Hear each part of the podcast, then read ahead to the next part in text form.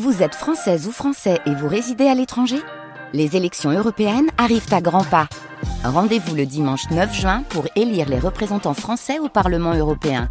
Ou le samedi 8 juin si vous résidez sur le continent américain ou dans les Caraïbes. Bon vote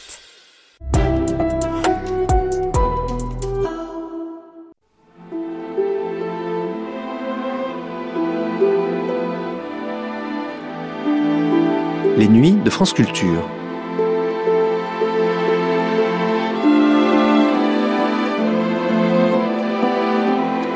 De France Culture, une mémoire radiophonique.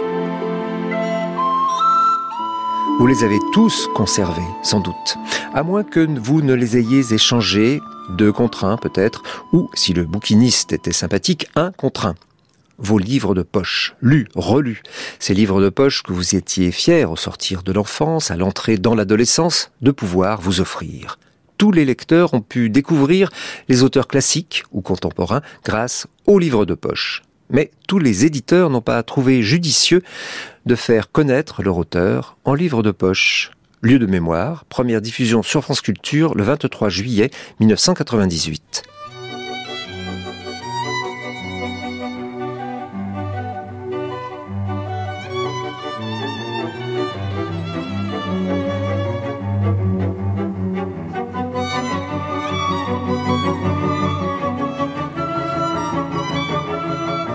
De mémoire, le livre de poche par Jean-Marc Turine et Guy Perramour. Moi, je me souviens encore euh, de mes premiers livres de poche. C'était quelque chose de tout à fait nouveau et, qui a amené beaucoup, beaucoup de gens à la lecture, ça j'en suis certaine. J'étais pensionnaire, je lisais tous les Pierre Benoît, je me souviens, je l'ai encore, c'est un Pierre Benoît, qui est tombé dans l'oubli d'ailleurs, le pauvre, depuis mais c'était, euh, je ne sais plus lequel par contre, mais c'était un Pierre Benoît. Je vois encore la couverture, noir et jaune. Je devais donc avoir 10 euh, ans, au tout début euh, du livre de poche Hachette, et à l'époque, les grandes radios, et notamment les radios de ce qui ne s'appelait pas encore le service public, mais qui le remplissait, faisaient des, feuilletons dramatiques. Il y avait un feuilleton sur Paris Inter, je crois que ça s'appelait encore Paris Inter, qui, était Königsmark de Pierre Benoît.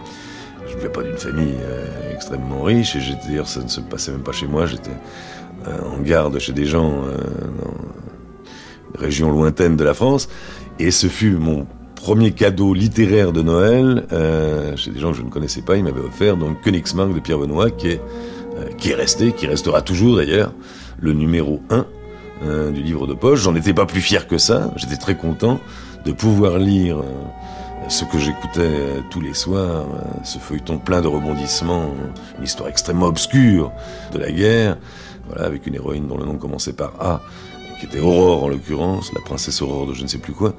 Et donc euh, voilà, c'est comme ça que j'avais découvert, en effet, le livre de poche, alors que probablement la dame qui m'avait offert ça n'aurait pas eu les moyens de m'offrir un livre normalement broché, édité. Et je crois que rien ne pouvait me faire plus plaisir que de l'avoir. Les livres de poche se portent bien. Ils circulent par dizaines de millions. Et à évoquer ces collections surgit une part de rêve, comme un trésor de la mémoire. N'est-ce pas pour la plupart d'entre nous, nos premières lectures?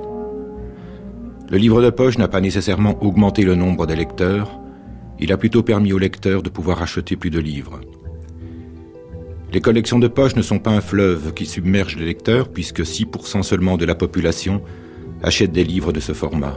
Il n'empêche, éditeurs, auteurs, lecteurs, plus personne n'imagine se passer de ces livres qui n'obéissent ni aux impératifs de la mode, ni ne sont tributaires d'une actualité littéraire réduite aux initiés. Claude Romagny. Euh, Henri Philippe Paquet, je crois, est né à Smyrne. Il a toujours travaillé dans le monde de l'édition. Je crois que après avoir été à Marseille, je sais, après différentes aventures que je ne saurais vous raconter, parce qu'il m'en a raconté beaucoup, il est venu à Paris et il s'est occupé de d'édition de d'édition de luxe, d'édition d'art sur des avec des, des grands imprimeurs d'art. Et puis après, euh, il a fait autre chose. Il a eu l'idée de créer euh, les bibliobus, c'est-à-dire que il partait dans les campagnes avec une euh, avec un petit un petit autobus dans lequel il présentait des livres et il essayait de les vendre. Et c'est à la suite de ça qu'Achète a demandé à Philippe Aki de rentrer dans le groupe. Henri Philippaki, c'est un homme euh, assez extraordinaire. C'est quelqu'un que, que j'ai connu avant de rentrer même dans le livre de poche, puisqu'il dirigeait euh, tous les, il gérait toutes les maisons d'édition du groupe Hachette. Et à ce moment-là, je m'occupais de différentes maisons d'édition Hachette, c'est-à-dire euh, de Fasquelle, du Chêne et de Grasset. Et à la création du livre de poche, après quelques mois, il m'a demandé de venir travailler à mi-temps pour lancer cette collection. en réalité, j'ai débuté au livre de poche vers le 30e numéro. Philippe Aki avait fait déjà beaucoup de choses. Il avait créé euh, la Pléiade avec Chiffrine, il avait créé la série noire avec euh, Duhamel. Le livre de poche, ça a été une création qu'il a entreprise après, une création qu'il a faite tout seul. C'est lui qui a trouvé le label Le livre de poche, qui est dans le fond la traduction de Pocketbook.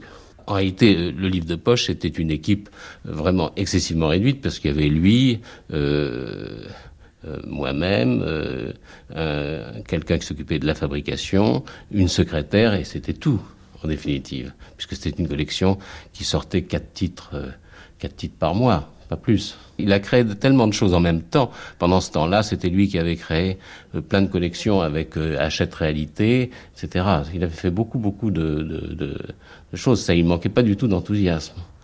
Il avait d'ailleurs une manière d'appréhender les choses d'une manière tout à fait spontanée, c'est-à-dire qu'il passait pas sa vie à faire des devis, à faire des, à essayer de, un livre, dans le fond, le prix d'un livre, il soupesait le livre et il disait c'est un livre qui se vendra à tel prix la légende, la tradition euh, rapporte que, euh, avant de lancer l'expérience du livre de poche, il avait confié à un de ses collaborateurs, Dominique euh, qui avait été lui qui avait été représentant, le soin de sillonner la France, de faire le tour des libraires.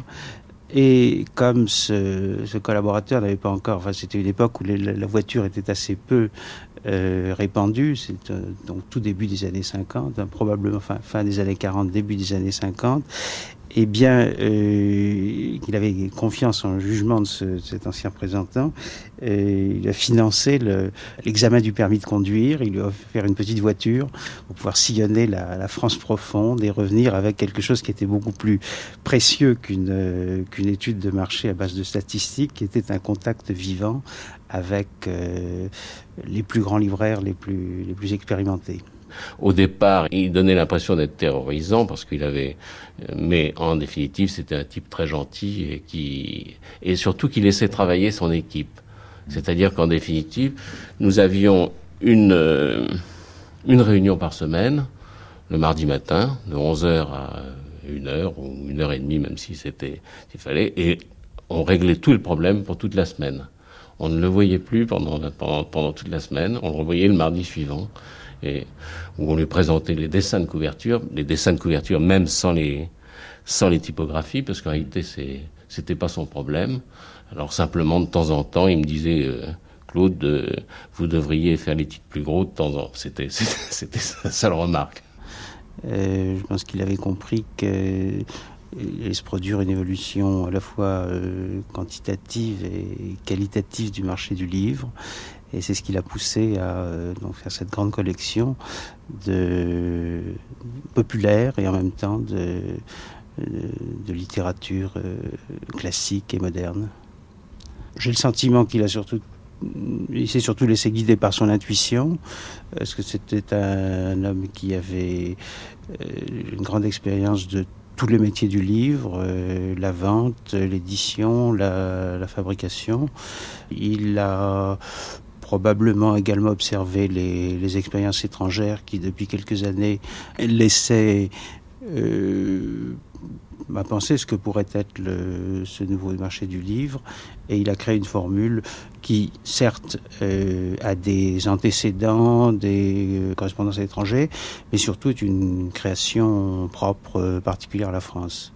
J'étais un un fanat du genre, de l'esprit, de la collection elle-même. Parce que livre de poche, c'est à la fois un nom commun, c'est comme les mobilettes et les frigidaires. Marc Rabet. C'est le nom propre d'une, de la première grande collection de, de, de littérature en français publiée euh, par Hachette à l'époque, à l'initiative, je crois, de Philippe Aki Papa. donc de mettre de la littérature sous toutes ses formes à la disposition d'un très grand public avec des livres reliés, une couverture illustrée pour très peu cher. En effet, on nous a expliqué récemment que le, livre de format de poche est là pour convertir le public à la lecture, un public qui souvent n'a pas devant lui de quoi acheter le livre euh, au prix normal, qui est devenu évidemment de plus en plus cher. De plus, le livre de poche se présente généralement comme une sorte de libre service. Dans la plupart des librairies, on a imaginé que le client doit se servir lui-même, si possible à l'extérieur, dès qu'il fait beau temps, et alors il cherche lui-même dans la collection, et cela l'amène souvent à emporter deux ou trois volumes au lieu d'un. Et cela est tellement vrai que l'on a constaté que par jour de mauvais temps, où les volumes ne peuvent pas être exposés à l'extérieur, eh bien la vente dans une librairie donnée du livre de poche diminue considérablement.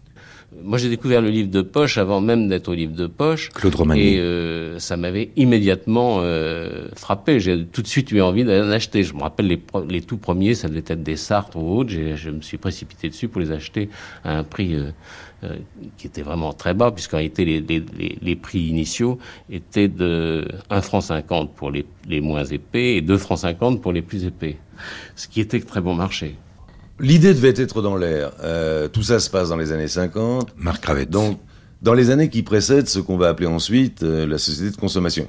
C'est quoi hein, pour, pour ne pas faire euh, de la philosophie de bazar, euh, de la philosophie de l'histoire de bazar C'est simplement qu'on arrive à un moment dans ces périodes donc de l'après-guerre, après la rareté de tout, à commencer, pour le sujet qui nous intéresse, la rareté du papier. Donc on arrive à un moment où et les techniques d'impression et les moyens euh, et les, matières premières sont telles qu'on peut, sont, sont, suffisamment accessibles pour qu'on puisse en effet imaginer des marchés de masse. Alors je sais bien que ces mots-là, ça colle pas très bien avec euh, l'élégance de la littérature, mais euh, donc je suppose que l'idée était dans l'air. Elle n'était pas spécifiquement française. Les Américains avaient très largement euh, précédé le mouvement. Euh, la double le système de double édition américaine est un système très ancien, c'est-à-dire de faire euh, de la hardcover, donc puisque la plupart des livres aux États-Unis sont d'abord publiés avec des couvertures dures, donc d'où leur nom de hardcover. Et puis, si ces livres ont une certaine audience ou une audience potentielle escomptée par leurs éditeurs, ils sont immédiatement édités de, façon moins chère euh, sous des couvertures souples et, ou dans des, dans des couvertures de poche avec cette formidable édition, enfin cette formidable maison d'édition britannique qui était les, Pingouins, les Penguins, qui eux ont depuis très longtemps balayé euh, le classique, euh, tout, tout, tout, le fond classique de la littérature mondiale, à commencer évidemment par la, littérature de langue anglaise. Mais donc, euh, l'idée était dans l'air quand elle est arrivée en France. Euh, je crois que Philippe Aki a simplement, euh, simplement eu l'excellente idée de mettre tout ça en ordre avec de gros moyens. Il fallait probablement de très gros moyens pour envisager ce genre de production à l'époque. Et d'ailleurs, il a mis ses moyens euh, il n'a pas pris énormément de risques dans les titres, puisque les, premiers titres du livre de poche, pas tous, mais euh, le gros fond, qui, était le, triumvirat infernal du, du fond français du XXe siècle, euh, d'ailleurs qui était plutôt un quatuor, parce qu'il y avait Gide, Sartre, Camus, Malraux. Euh, donc vous allez trouver ça dans les 15-20 premiers titres du poche. Et au jour d'aujourd'hui, que ce soit pour ceux qui euh, sont restés côté livre de poche achète, pour ceux qui sont partis ailleurs ou qui ont suivi leurs éditeurs, même si c'était post-mortem, donc les éditeurs Gallimard de Folio, ça reste quand même les livres qui sont vendus par millions d'exemplaires encore aujourd'hui. Donc le calcul n'était pas si mauvais, mais en même temps, est-ce qu'il est mauvais de dire qu'on peut toujours euh, lire du Malraux, du Sartre, du Gide, du Camus, sans oublier Saint-Exupéry, Prévert, qui est, je crois, le record absolu des ventes, euh, toute, toute, tout mode d'édition confondu euh, pour la maison Gallimard. Donc tout ça est quand même euh, a été permis par le livre de poche. Alors vous, vous préparez aussi quelque chose Moi, de nouveau, j'ai entendu dire avec, euh, avec euh, le peintre Miro. Oui, je fais un livre avec lui, je le fais moi à la main. Jacques Prévert. Et lui aussi à la main, mais lui, il est habitué. Et puis c'est un livre, il retravaille dessus dans ce moment-ci. Il remet les dessins, les couleurs de Miro, son monde à lui. Ça va être alors un très beau livre, ça va être un livre de luxe, un, un petit livre. tirage ou... Ça sera un livre de luxe, comme on dit. Mais je peux maintenant faire des livres de luxe, puisqu'il y a cette collection merveilleuse qui s'appelle le livre de poche. Oui. alors, on peut faire les deux. Avant, ça m'aurait ennuyé, mais maintenant que a un livre de poche, c'est merveilleux, le livre de poche. Le livre de poche, c'est, c'est un peu comme le. Les gens disent toujours, en parlant d'un film qui passe en exclusivité aux Champs-Élysées, j'attends qu'il passe dans mon quartier. Il passe jamais. Tandis que de poche, lui, il passe dans leur quartier. Ça, c'est merveilleux.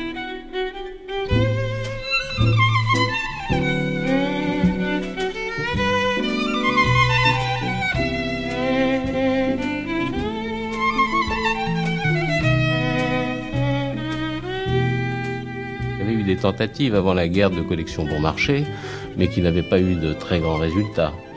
puis, bon, il y avait eu le livre de demain, tous ces, livres qui étaient des livres bon marché, mais euh, qui n'avaient pas du tout ni le format, ni la présentation de, des pocketbooks américains qui étaient très loin et qui, dans le fond, ne correspondaient plus tout à fait aux désirs du public. malheureusement, il est mort au début des années 60, donc il n'a pas pu voir le phénomène du livre de poche dans toute son ampleur. Euh, non, je pense qu'il avait un, indice qui me, quelque chose qui m'incite à penser qu'il euh, voyait assez clairement l'avenir, c'est qu'il avait tout de suite pris des accords avec euh, pratiquement toutes les grandes maisons d'édition, euh, les, maisons d'édition qui étaient diffusées par Hachette et même des maisons d'édition extérieures.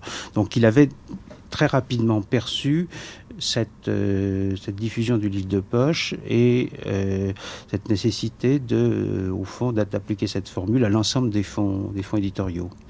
Et là, je crois que c'est bien l'indice, justement, d'une clairvoyance à long terme.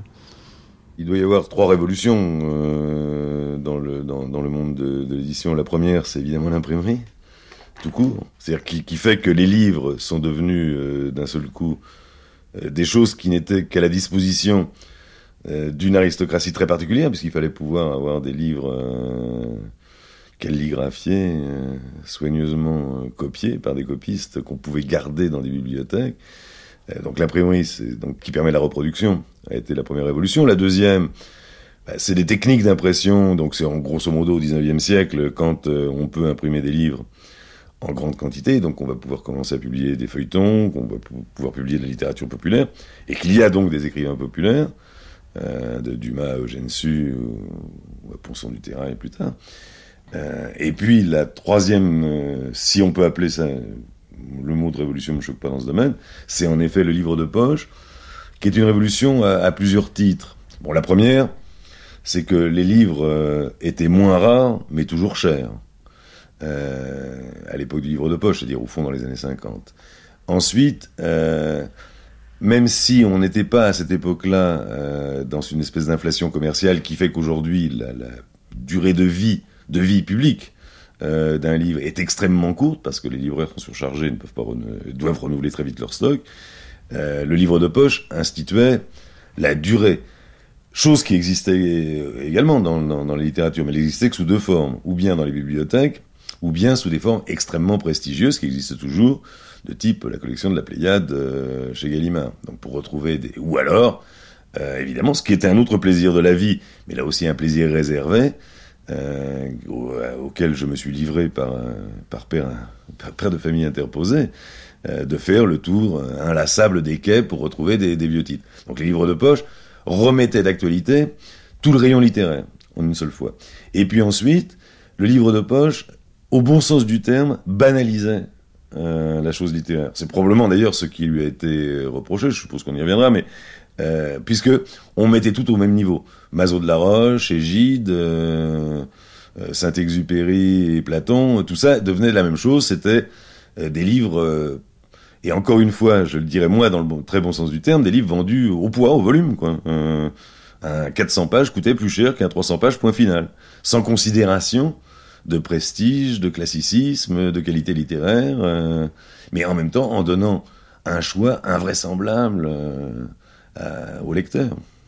Il est clair que le, livre de poche, non, ce n'est pas une révolution culturelle. C'est une révolution dans l'édition et dans le mode de lecture. après quoi, bah, il y a d'autres facteurs qui interviennent. En revanche, ce qui est vrai, c'est que même si je pense simplement à moi ou à des gens de, de ma génération, de ma situation sociale à l'époque, l'accès aux livres, pour ceux qui en avaient envie, était beaucoup plus difficile avant le livre de poche qu'après. Donc, euh, en ce sens, euh, il y a malgré tout, même si le mot peut sembler euh, choquant ou désuet, une démocratisation de la lecture à travers le livre de poche. Mais bien évidemment, ça ne change pas les conditions de la société prise comme un tout. On pourrait même dire, dans une réflexion plus compliquée, au troisième ou quatrième degré, que en, mettant soi-disant la littérature à la disposition de tout le monde, en réalité, on participe à des phénomènes d'aliénation culturelle. J'en sais rien. Euh, mais très franchement, euh, si on pense qu'il y a qu'un moins et un plus, c'est quand même un changement, euh, le livre de poche participe au changement vers le plus. Tous les livres sont, presque tous les livres en tout cas, sont d'accès aisé grâce aux poches.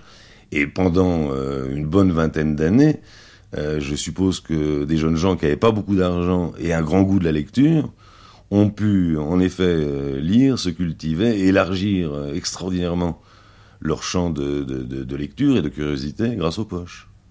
La culture de masse ou la culture des masses? René Etienne. Moi, je suis assez partisan de la culture des masses et je ne le suis guère de la culture de masse. On peut dire bien des choses, en tout cas, pour le livre de poche. D'abord qu'il est bon marché, ça a l'air idiot, mais c'est pourtant comme ça. Il est bon marché, en effet. Pour la première fois depuis longtemps en France, on vend beaucoup de livres bon marché. Non pas que ce soit la première fois qu'on fasse du livre bon marché, mais c'est la première fois qu'on en vend beaucoup et cela est bien. Et de ce fait, on peut espérer ainsi que la culture proprement dite va enfin atteindre cette masse du peuple français dont les statistiques nous prouvent, hélas, que jusqu'à présent, il lit si peu. Si je me place du point de vue égoïste de l'écrivain, comment ne constaterais-je pas que si la moyenne de mes livres, sérieux, disons, euh, les essais, se vendent en dix ans de 3 à 4 000 exemplaires, 5 000 pour tout dire, au mieux, il a suffi qu'un livre de moi aussi sérieux ou aussi ennuyeux paraisse en livre de poche pour que de 3000, son tirage passe immédiatement, et sa vente, ce qui est important, à 40 000 ou 50 000. Le rapport est donc considérable. Il est pour ainsi dire de 1 à 10, d'après mon expérience propre. Et tel de mes livres sur la Chine qui ne s'est pas vendu, bien qu'il fût agréable, a tiré 10 fois moins ou 20 fois moins qu'un livre sur la Chine plus sérieux, beaucoup plus, disons, ou en tout cas plus difficile d'accès. Voilà un fait frappant. Mais je dirais d'autre part que les clubs du livre obtiennent des résultats à peu près analogues, alors que le livre y est extrêmement cher, enfin, relativement au livre de poche. Il est moins cher relativement à ce qu'il présente que le livre de, de, de la maison d'édition normale, mais il est plus cher que le livre de poche, beaucoup plus. On me dira que les gens qui achètent des livres dans les clubs, c'est pour meubler leur living room, comme ils disent, pour ne pas dire leur vivoire, alors que les gens qui achètent du livre de poche, comme ça ne fait pas chic d'avoir du livre de poche, ils l'achètent pour le lire et que par conséquent, c'est très bien. Je le crois du reste. Je crois qu'en effet, celui qui achète un livre de poche, c'est pour le lire. Celui qui, souvent, achète dans les clubs du livre, c'est pour son standinge, comme il dit. C'est pour la pause, comme je dirais. Ce n'est pas toujours le cas non plus, je sais. Mais enfin, il faut faire la part du pour et du contre. Ce qui est certain, c'est que les, les, premières années, entre 1953, 1958, 59, Dominique euh, le démarrage du livre de poche était assez lent. Donc, il semblerait que euh, bon, les libraires peut-être, ou le public ait mis un certain temps à, euh, au fond, adopter cette nouvelle formule. Euh, les, les, libraires, peut-être parce que euh, découverte d'abord des livres de très bon marché qui n'étaient pas d'un, euh, dégageaient pas des, enfin, qui pas très intéressants sur le plan économique, avec des couvertures un peu tapageuses, euh, ça devait heurter les, habitudes. Et le public euh, peut être également aussi dérouté par la nouveauté de la formule, mais le public est venu très vite et les, libraires ont suivi le public. Les libraires au départ étaient très réticents parce qu'ils pensaient que ça allait leur couper les ventes des collections habituelles. Enfin des livres de, littérature générale, et ils se sont rendus compte que dans le fond, ces livres bon marché faisaient rentrer euh, un grand nombre de, clients dans leur euh, magasin Par conséquent, euh, ils, ont fini par trouver que c'était plutôt une bonne, une bonne opération et ils se sont aperçus que, en effet, euh, ça avait eu un impact plutôt favorable, même sur, leur, sur les ventes des autres ouvrages. D'ailleurs, c'était pour moi ça, l'un des aspects les plus immédiatement positifs des livres de poche. À part, bon, j'avais plus le goût de la chose probablement que j'ai aujourd'hui, mais je crois que je l'ai encore. J'aime bien ce, j'aime bien ce type de livre. Ça, on a le droit de pas aimer. En plus, les livres de poche dont on parle il y a 30 ans étaient de bien moins bonne qualité, euh, notamment en termes de relure et d'encollage, qu'ils le sont aujourd'hui. Ces livres foutaient le camp par tous les bouts, euh, on l'ouvrait deux fois et euh, on avait vraiment des morceaux choisis et pas toujours choisis par vous. Choisis par le vent, choisis par le, hasard de la rupture des, des, des, des, folios. Mais c'est vrai j'aime bien l'objet. Au demeurant, euh, imaginez que vous prenez le train, l'avion, vous êtes dans une bibliothèque de gare.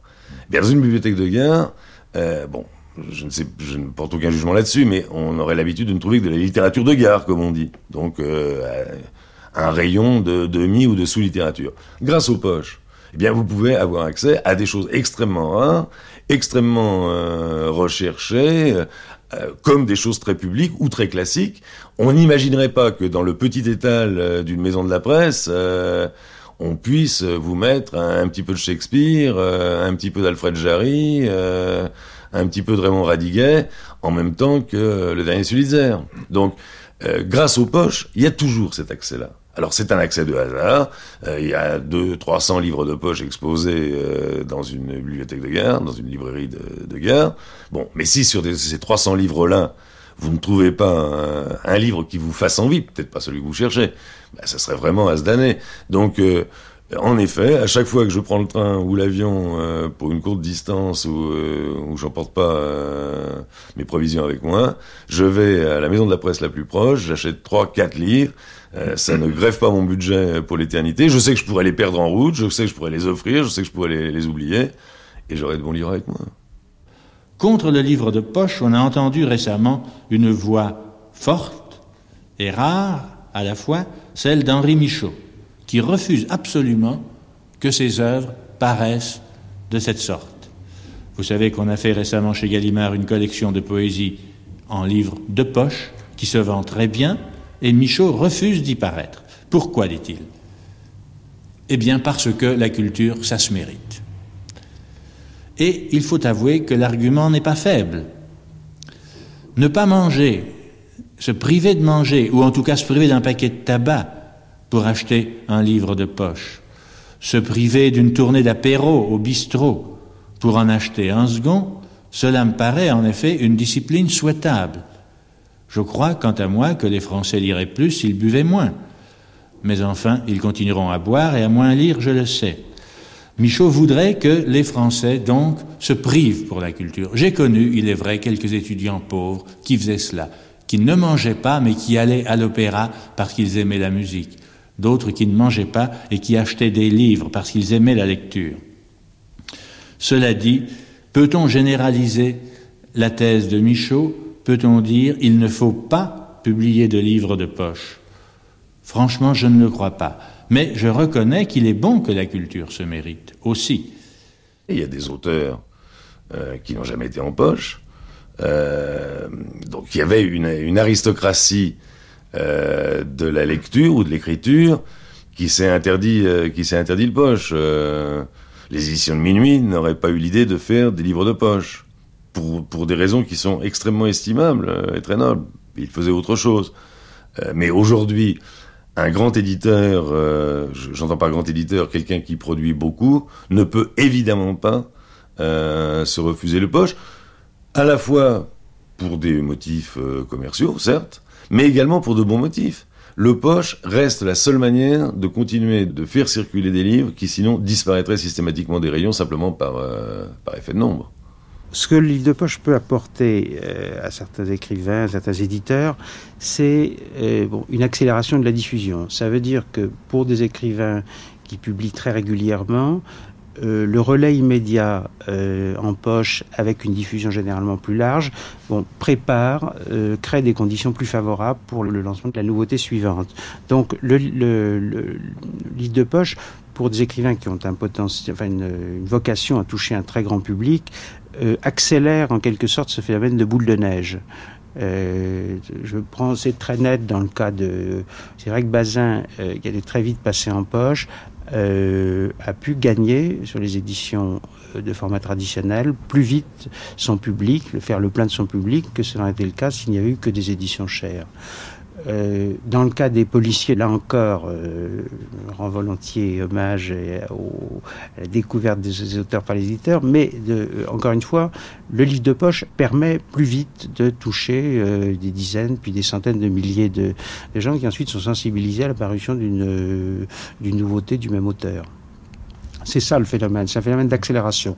C'est jamais un phénomène de, de, comment dire, de découverte ou de création de best-sellers. Toutefois, l'argument de Michaud ne me paraît pas suffisamment fort pour me faire renoncer à l'apologie du livre de poche. Apologie qui ne va pas sans quelques réserves ou quelques inquiétudes.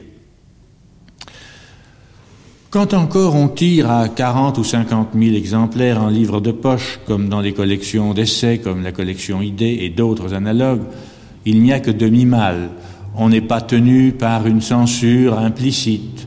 Mais quand on veut atteindre le vrai livre de poche, celui qui peut prétendre à des centaines de milliers d'exemplaires, n'est-on pas prisonnier de ce qu'il faut bien appeler la veulerie générale?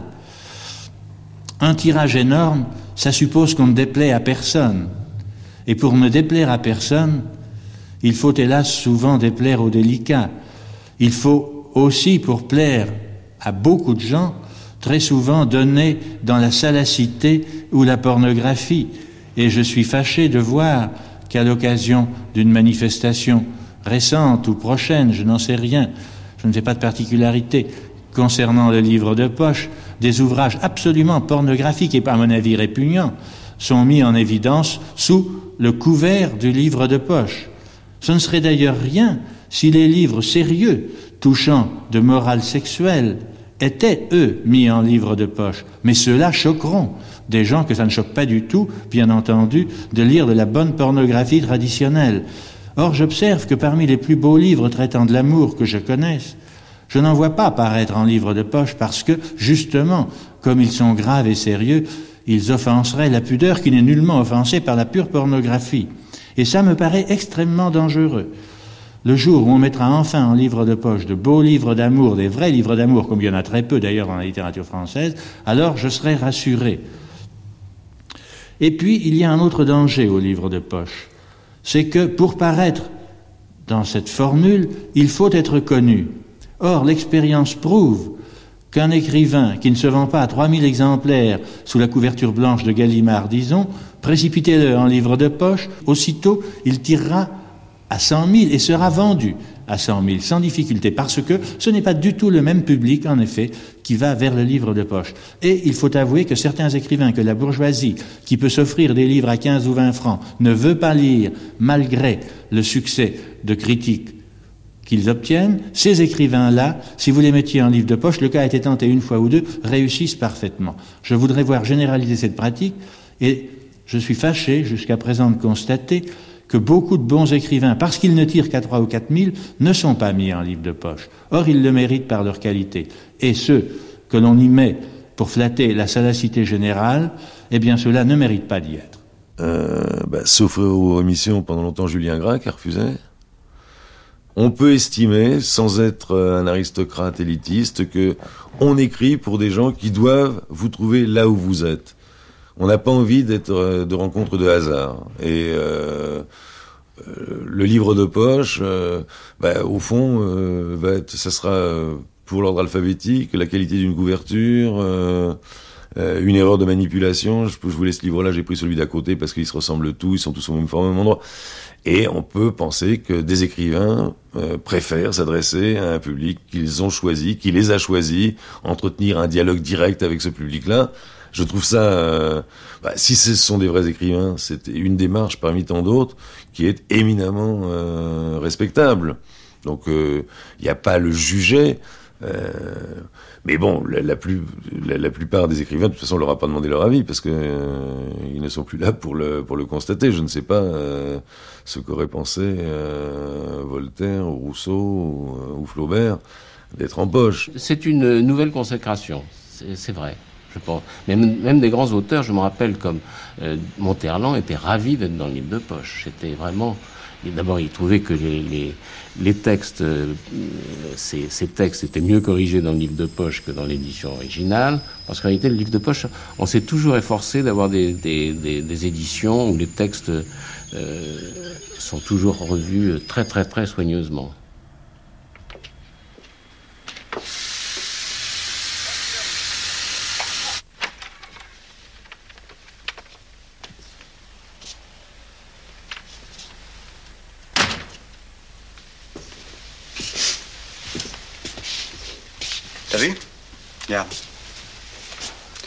Une collection complète du livre de poche.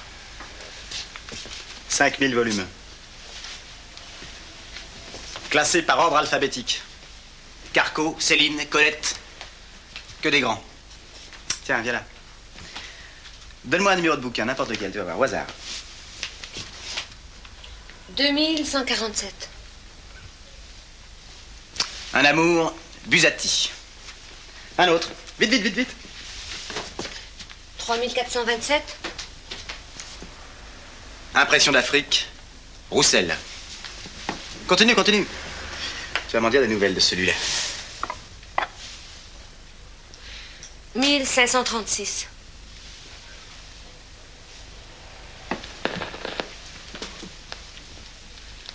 Tendre jeudi.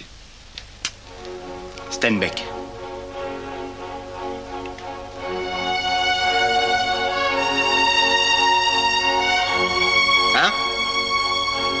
Père Mozart. Pas dégueulasse, hein Je vais t'en faire un enfant, moi, ça va pas traîner. Tu vas voir.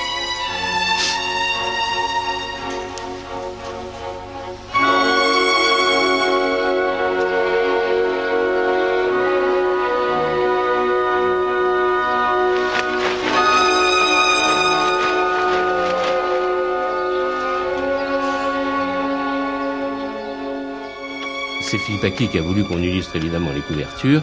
Euh, les couvertures, au départ, c'était toujours des, couvertures dessinées qui étaient qu'on demandait à des peintres, à des artistes, et euh, il n'y avait pas de couverture, enfin pratiquement pas de couverture faite avec des documents anciens ou existants.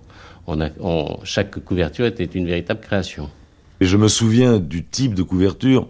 On est dans une époque où les journaux euh, qui avaient de très grands succès, dont la plupart ont disparu, le dernier dans le genre, c'était Détective.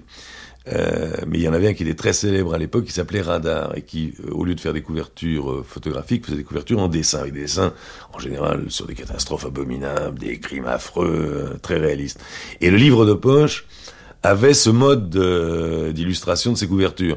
Donc, les amateurs, vous trouverez ça très souvent. Euh, dans, dans, les libraires d'occasion, euh, chez les petits bouquinistes de rue, dans des, dans des étals comme ça sur des marchés quand vous avez une foire de livres d'occasion. Vous retrouverez les, les premières éditions de poche euh, avec euh, des dessins en général, pas toujours d'excellente qualité, des couleurs qui d'ailleurs n'ont pas elles-mêmes spécialement vieilli, elles étaient vieilles déjà à l'époque.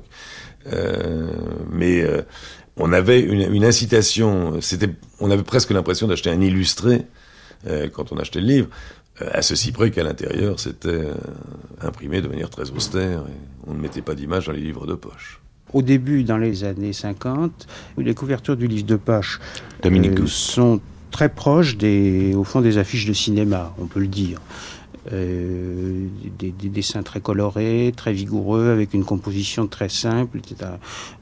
Euh, ceci étant dit, euh, il y a dans ces premières couvertures deux très grands artistes qui ont collaboré au livre de poche par amitié avec Philippe Aki, euh, bon, je pense bien entendu à certaines couvertures de Cocteau qui ont été faites par Cocteau lui-même, parce qu'il aimait bien le livre de poche. C'est des créations originales pour le. Euh, je pense à une couverture de La chatte de Colette euh, par Léonore Fini. Je pense à des artistes moins célèbres, mais euh, tout aussi tout aussi brillants dans leur euh, comme euh, par exemple Fontana Rosa qui était un grand illustrateur de livres. Donc il y a eu il y avait un mélange. Il y avait à la fois des couvertures. C'était à base de dessins, d'illustrations. On commandait des dessins en fonction de, l'idée qu'on se faisait du livre et un peu du goût du public. Et ça allait depuis l'affiche de, cinéma jusqu'à donc des dessins assez raffinés par des grands illustrateurs contemporains.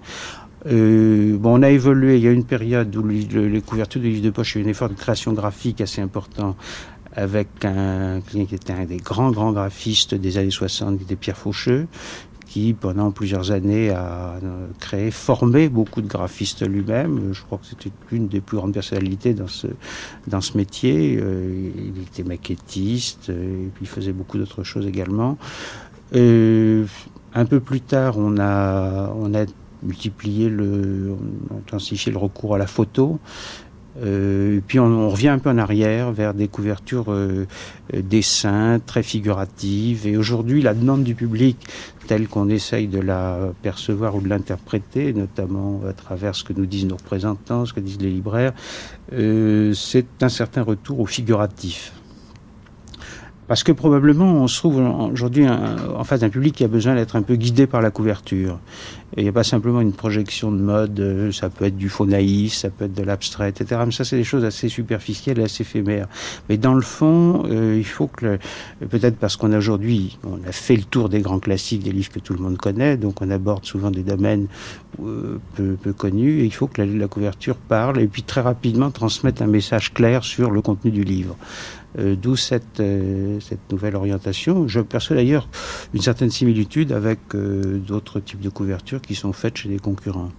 La plus grande difficulté, c'est que vous avez euh, sur une couverture une surface d'environ euh, 10 cm de Jacques Maillot. 10 cm de côté, c'est-à-dire que dans 10 cm de côté, euh, il faut trouver une illustration qui à la fois corresponde au contenu, qui corresponde à l'esprit de, l'auteur, euh, qui reflète l'esprit de la collection, de la maison d'édition là où c'est édité, euh, qui soit attractive, euh, accrocheuse, colorée. Euh, enfin, euh, la plus grande difficulté, c'est ça, c'est-à-dire dans 10 cm de côté, il faut tout dire pour que immédiatement on tout le monde s'y retrouve, l'auteur, le public, l'éditeur, euh, et la difficulté, elle est là. C'est tout petit, 10 cm.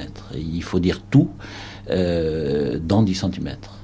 Au départ, quand euh, Duhamel a créé la série noire, il n'y avait pas d'image. C'était le jaune et le noir. Ensuite, la couverture a un petit peu évolué. Il y avait toujours encore ces trois couleurs qui sont restées, c'est-à-dire jaune, noir et du blanc.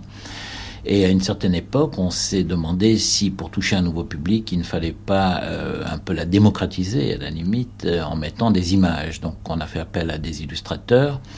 Euh, mais bon, là aussi, au bout de quelques années, on s'est rendu compte qu'on tournait en rond, que la démocratisation, oui et non, et on, on, est revenu, on est revenu à des couvertures sans images parce que bah, finalement la série noire, euh, voilà, c'est la série noire, c'est le meilleur, c'est l'équivalent de la blanche, c'est une collection qui n'a pas besoin en plus de, qu'on rajoute des artifices, qu'on rajoute des petits dessins, des petites couleurs, des petites femmes nues, des petites et, maintenant je pense que voilà, elle, elle a retrouvé vraiment sa place, elle est en train de retrouver son lectorat grâce aux auteurs, mais c'est la série noire, il n'y a pas besoin d'images.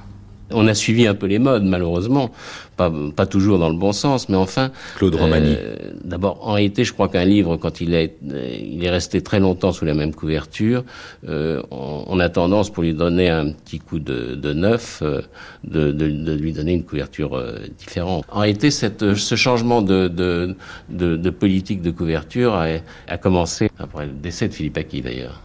Je crois que c'est les autres qui ont voulu changer. Vous savez, quand, quand un, directeur est remplacé par un autre directeur, euh, il, a, il, a, envie de tout changer. Je pense pas que ce soit un phénomène de mode, mais enfin c'est vrai que euh, c'est vrai que l'image l'image évolue, le public, euh, la sensibilité du public vis-à-vis -vis de l'image évolue, et, et euh, il arrive qu'on change on change une fois encore des couvertures de poche pour oui, pour être plus dans le dans le dans le goût du temps, pour être plus dans les habitudes, des habitudes du public actuel. Donc on change euh, pour, euh, oui, pour vendre un peu mieux, ou parce que effectivement la précédente couverture a vieilli, ou parce qu'on a décidé d'unifier euh, les couvertures d'un même auteur, et il y a toute une, toute une réflexion. mais mais c'est ça bouge. C'est une collection de poches, c'est une collection vivante et ça, ça, ça bouge, ça évolue tout le temps, tout le temps. Le livre de poche existe maintenant depuis euh, Olivier Echeverry. Euh, on peut, en, observant les couvertures depuis, depuis la naissance de la collection, euh, observer tous les mouvements graphiques qui ont traversé par décades, disons, l'édition française.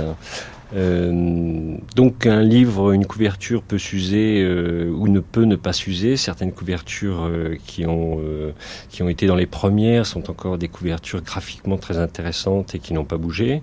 Et puis d'autres sont faites beaucoup plus avec ce qu'on peut appeler le temps, l'immédiateté du temps et se démodent sûrement beaucoup plus vite que d'autres. Mais c'est très variable selon les titres.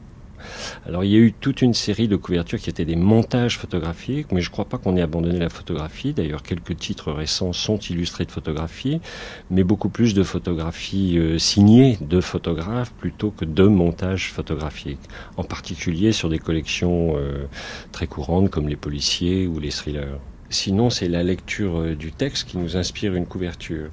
Mais ce qui peut aussi, euh, euh, si vous voulez, dicter notre travail, ou en tout cas le, le diriger, c'est que cet auteur pas connu se retrouve lui à côté d'auteurs connus.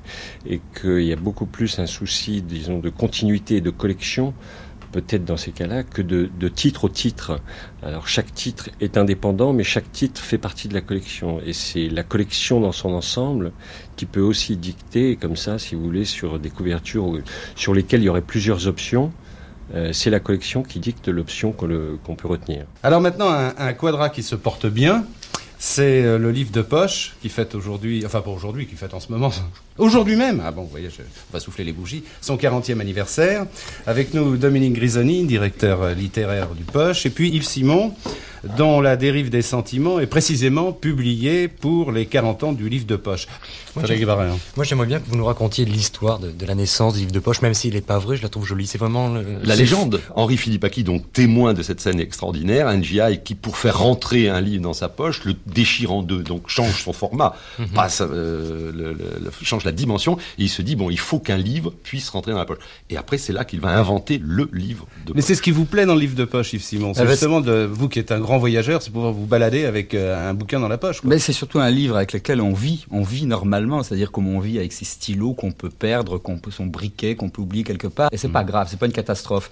Et donc déjà, c'est parce que c'est pas cher, mais c'est une vraie révolution culturelle. C'est-à-dire moi, chez moi, il n'y avait pas de, de bibliothèque chez mes parents, et donc les livres, je les empruntais à la bibliothèque, je devais les rendre. Alors la grande découverte du poche et la révolution, c'est que ce livre, je pouvais l'acheter déjà économiquement, le garder, le souligner, mettre la date à laquelle je l'avais acheté, c'est un truc très ado. C'était 2 francs, je crois, à l'époque. C'était 2 francs.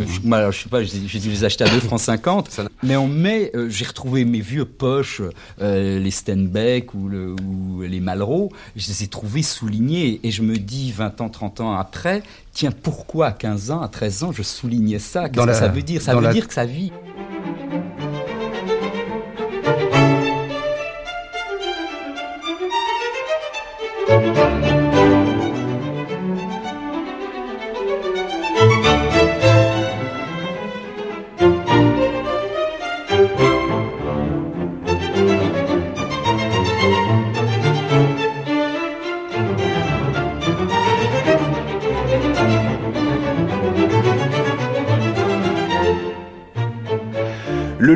À 10 francs fait son apparition en France aujourd'hui. L'expérience s'inspire de l'opération italienne 1000 lire qui remporte un franc succès, mais ces petits ouvrages de moins de 100 pages ne font pas l'unanimité dans les milieux littéraires français. En Italie, la révolution du livre à 1000 lire a été lancée par un petit éditeur marginal en janvier 91. L'éditeur lui-même a été surpris de son succès. Aujourd'hui, sa collection comprend plus d'une centaine d'ouvrages. Il en vend des millions d'exemplaires. Pour l'écrivain Enrico Sturani, qui a participé à cette aventure, le jeu en vaut la chandelle. c'est pas un gadget. La démonstration, c'est qu'au Salon du Livre à Turin, au moins le 10, le 15% des livres présentés, c'était des 1000 lire. Donc ça veut dire que c'est un phénomène pour la production du livre en Italie assez important. Toute une couche de jeunes gens qui ne lisaient pas, maintenant ils lisent grâce aux 1000 lire. Mais pour moi, le, phénomène de 1000 lire, c'est important pour d'autres composantes. C'est d'amener plutôt des gens à avoir envie d'écrire des mille lire plutôt que de lire les mille lire. La grande nouveauté, c'est les mille lire à mi-chemin entre l'essai, la tranche de vie et le petit conte. Ce qui fait le charme de ce genre de livres, c'est qu'ils ne sont pas très loin du lecteur, c'est-à-dire c'est le point où quelqu'un qui a quelque chose à dire, il peut le dire sans trop se, gêner. Enfin, le livre ne crée plus aucun complexe. Quoi. Les collections à 10 francs aujourd'hui, c'est quoi? C'est Librio et Mille et une nuits. Vous faites... Euh, chacun peut noter la, quelle est la pagination moyenne de ces livres et puis faire le calcul, c'est-à-dire le rapport entre le prix et le nombre de pages, et vous verrez que ça n'a rien de, ça n'a rien de révolutionnaire, pour reprendre le, le qualificatif, l'adjectif que vous employez tout à l'heure. C'est, c'est même dans certains cas relativement plus cher que le livre de poche traditionnel. Quand on vend 10 francs un livre de 60, euh, de 60 pages, euh, ça coûte plus cher, le livre à 10 francs est plus onéreux que le livre à 30 francs. Oui, alors ça, c'était ce qu'on disait, nous, on appelait ça un peu faire euh, des calculs d'épicier, c'est-à-dire euh, ça fait tant la page. On a eu des, des, des critiques de ce genre-là. Elles sont tombées très vite, d'ailleurs. Sylvie Delassus. Parce que les gens se sont aperçus qu'encore une fois, il y avait aussi une postface. On fait travailler à chaque fois des, des souvent, presque toujours des nouvelles traductions, des illustrateurs, parce que tous nos livres sont illustrés, et qu'on ne peut pas euh, comptabiliser un livre à la page au kilo. On ne vend pas les livres au kilo. Et que, au fond, les gens les achetaient parce qu'ils savaient aussi qu'ils prenaient pas beaucoup de risques en achetant un livre à 10 francs et que peut-être le même auteur, le même texte vendu trois ou quatre fois plus cher, il ne l'aurait pas acheté, c'est certain. 10 francs au départ, évidemment, c'était un chiffre symbolique, ça frappait fort l'esprit et puis c'était un résultat, c'était une conséquence, euh, je dirais économique. Le prix de revient du livre était tel que si on voulait gagner un tout petit peu, c'est-à-dire très peu de francs d'ailleurs sur chaque livre, il fallait qu'il coûte 10 francs plus, on aurait pu le faire un petit peu plus, mais il n'y avait pas l'impact symbolique de la pièce de 10 francs, et en dessous, c'était absolument pas rentable. Donc voilà, c'était ça, et ça correspondait à un certain nombre de pages. Effectivement, ça n'allait jamais, ça ne va jamais pour un livre à 10 francs au-delà de 80 pages. Maintenant, on a dès le départ fait un choix euh, écologiste, entre guillemets, c'est-à-dire que notre papier est un papier, on l'a choisi volontairement, c'était un de nos, disons, un de nos partis pris euh, dans, le, dans le choix de, de, de faire ces livres. C'est un papier qui est un papier recyclé, écologique, et, etc. Donc effectivement, on peut croire que c'est un papier moins cher, mais le paradoxe, c'est que c'est un papier qui coûte plus cher que le papier normal, ce papier-là. Pourquoi pas? C'est-à-dire que le livre à 10 francs... Jacques Maillot. Euh, oui, c'est intéressant. Le problème, c'est que quand euh, un livre à 10 francs, il faut bien que quelqu'un dans l'histoire euh, dans l'histoire paye. Donc les prix les prix de fabrication sont toujours à peu près les mêmes. Les droits d'auteur devraient toujours à peu près être les mêmes. le prix d'une image est toujours la même. Donc où fait-on l'économie? Alors une marge moins grande pour le libraire peut-être, une marge moins grande pour l'éditeur peut-être. mais du coup, on rogne aussi sur les sur les prix de revient. Bah, ce qui pouvait se faire avant en France se fait maintenant. Euh, la saisie se fait à l'île Maurice ou au Maroc. Euh, L'impression se fait dans les pays du Sud-Est. Euh, le papier n'est plus d'aussi bonne qualité. Il bah, n'y a pas, il a pas de secret, hein, je pense. Mais l'idée, l'idée est intéressante. Simplement jusqu'où va-t-on descendre? C'est-à-dire maintenant les 1000 lire, c'est un, c'est trois francs. Euh, ça fait pas grand-chose, euh, puisque Mille Lire était le, la première, la première expérience en Italie.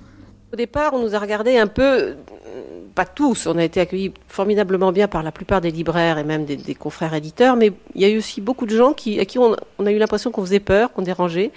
Et d'ailleurs, ce qui est curieux, puisqu'on parlait du livre de poche, c'est qu'on on a eu à ce moment-là, moi ça m'avait frappé, euh, les mêmes critiques quand il y avait des critiques, euh, étaient les mêmes que celles 40 ans avant pour le livre de poche. J'avais lu des articles sur les 40 ans du livre de poche et j'avais remarqué que c'était frappant. C'était les mêmes attaques. C'était un, ce ne sont pas des objets, ça ressemble pas à un livre. C'est des livres jetables. Deux, on va les voler. Il y avait aussi cet argument parce qu'ils étaient, pourquoi ils étaient pas chers, alors on allait les voler plus facilement. Puis il y avait quelques arguments comme ça. Euh, ça va être la mort du livre, ça va être la mort de l'édition, ça va être la mort du poche. Enfin, et si vous repreniez les critiques contre le poche 40 ans avant, c'était la même chose. Alors comme on connaît le destin du livre de poche maintenant. nous, ça nous encourageait plutôt. On, souhaite le même destin, le même euh, succès que le livre de poche. Et on n'a jamais prétendu d'ailleurs être une concurrence au livre de poche. Dès le départ, on a toujours dit on est les compléments du livre de poche.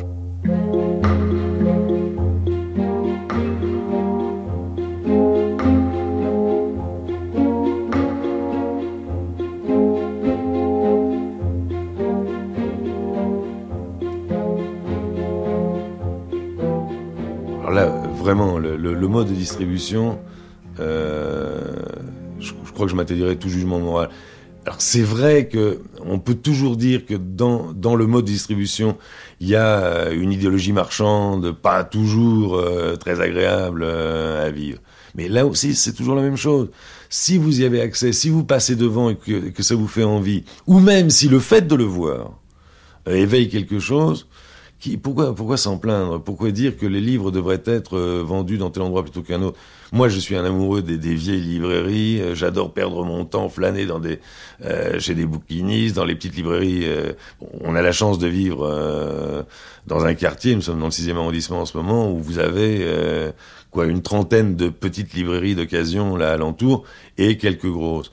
Mais ça, c'est irremplaçable, bien sûr mais euh, l'envie de lire euh, dans un monde où la distribution des livres est très compliquée, très lourde, très chère, euh, l'envie de lire, elle passe malgré tout par ce médium très particulier qu'est le livre de poche. Enfin, en tout cas, la satisfaction de cette envie.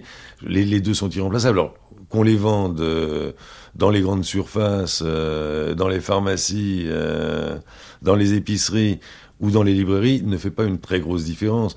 Crois qu'il faut, ce serait une querelle très aristocratique de dire que des livres ne peuvent être qu'à un endroit plutôt qu'à un autre. C'est vrai, bien sûr, qu'il, et j'espère que ça durera longtemps, que seuls des libraires peuvent aider des gens qui veulent découvrir des choses euh, à, les trouver, à, y aller, à satisfaire une curiosité qui n'est pas toujours identifiée à un auteur, à un livre. Les gens demandent des choses à leurs libraires par goût, par affinité. Ça, c'est le travail des libraires. Le livre de poche, c'est en effet un produit de masse, et qui soit vendu sur des marchés de masse, me semble finalement une sorte de pléonasme.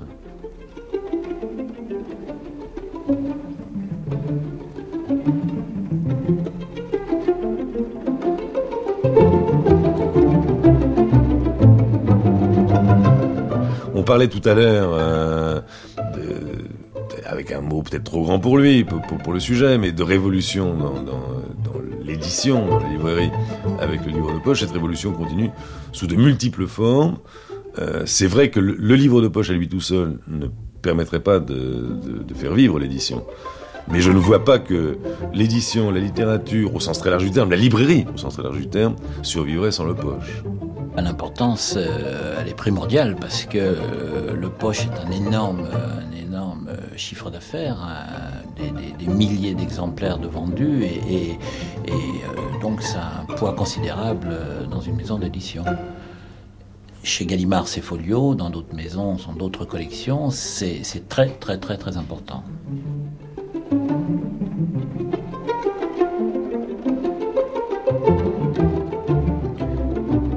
Le livre de poche, avec Marc Kravitz, journaliste, Claude Romani, ancien directeur artistique, Le Livre de Poche, Dominique Gouste, directeur général, Le Livre de Poche, Olivier Tcheverry, directeur artistique, Le Livre de Poche, Jacques Maillot, directeur artistique aux éditions Gallimard, Sylvie Delassu, co-responsable des éditions Les Mille et Une Nuits,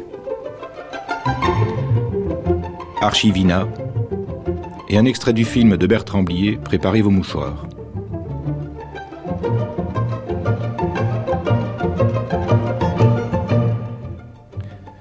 Marie-Dominique Bougot, Laurent César, Guy Perramort, Jean-Marc Turine. Lieu de mémoire, bonsoir.